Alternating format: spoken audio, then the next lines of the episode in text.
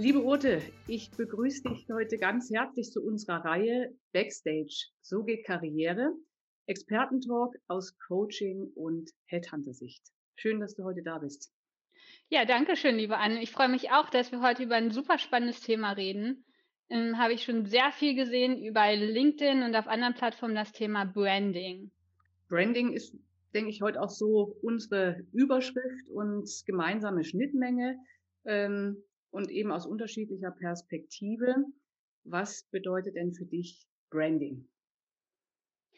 Also Branding für mich mehr aus dem Bereich ähm, Karrierecoaching kommt, ist tatsächlich, dass man sich als Person als eigene Marke versteht, sozusagen dieses Konzept Marke ich berücksichtigt, zu sagen, wofür stehe ich, was bringe ich mit und wie möchte ich auch von den anderen, beispielsweise von einem Arbeitgeber, wahrgenommen werden.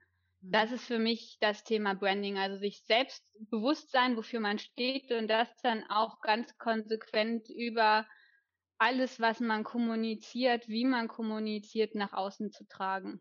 Mhm. Was mich jetzt aber noch mal ganz kurz interessieren würde, warum denkst du, ist es so wichtig, sich zu positionieren? Oder was macht die Eigen- oder Selbstpositionierung, was macht den Unterschied zu ja, einem herkömmlichen Vorstellungsgespräch oder Bewerbungsprozess? Also gibt es einen sehr großen Unterschied und eins ist tatsächlich, du möchtest den Job haben am Ende.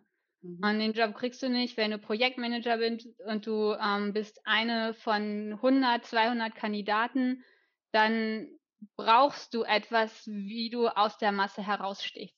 Das mhm. heißt, du musst dir sehr, sehr klar sein, dass du ein Projektmanager oder eine Projektmanagerin bist, die internationalen Hintergrund hat beispielsweise oder die über besondere Kenntnisse, Fähigkeiten verfügt oder die ein besonderes Wertesystem hat. Mhm. Das heißt, du musst schon sehr, sehr klar machen im Unternehmen, warum A, du genau die richtige Person bist und B, was du mitbringst, was dich einzigartig macht. Mhm. Und dann hast du ganz automatisch deine Marke geschaffen. Mhm. Und es fällt dir auch leichter, sowohl in Bewerbungsunterlagen als dann auch im Vorstellungsgespräch, dich klar zu positionieren. Wenn du weißt, was du kannst, was du darstellst, kannst du das anders kommunizieren und das kommt dann auf der anderen Seite an und dann überzeugst du.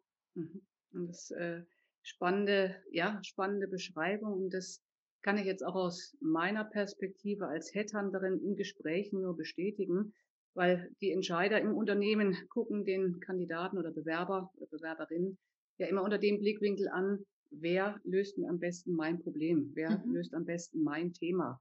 Und da ist es für mich natürlich auch immer besonders interessant und entscheidend, dass die Menschen das auf den Punkt auch kommunizieren können. Mhm. Weil genau das ist ja dann auch relevant und interessant äh, im Gespräch nachher.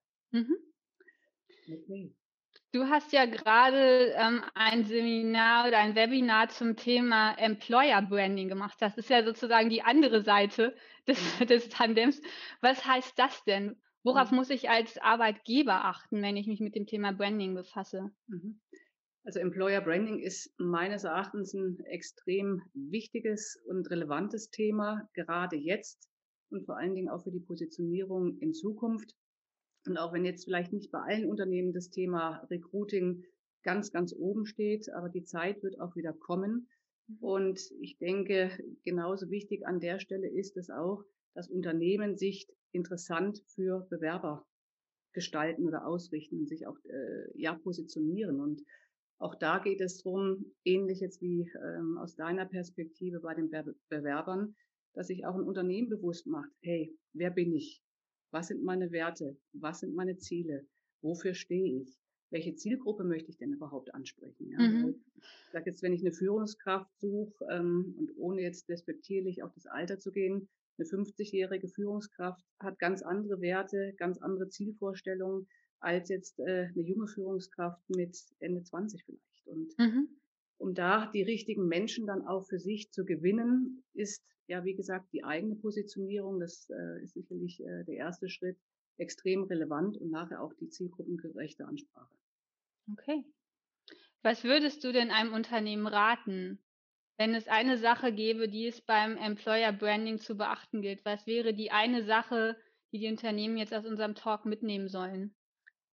auf jeden Fall sich die Frage zu stellen oder sich dessen bewusst sein, wofür stehe ich Und vielleicht jetzt mal ganz banal, ohne jetzt vielleicht wirklich in den Employer Branding Prozess zu gehen, sich selbst die Frage zu stellen, würde ich als junger, motivierter Mensch, Kandidat, Bewerber mit einem guten Hintergrund, mit einer guten Ausbildung bei mir arbeiten wollen?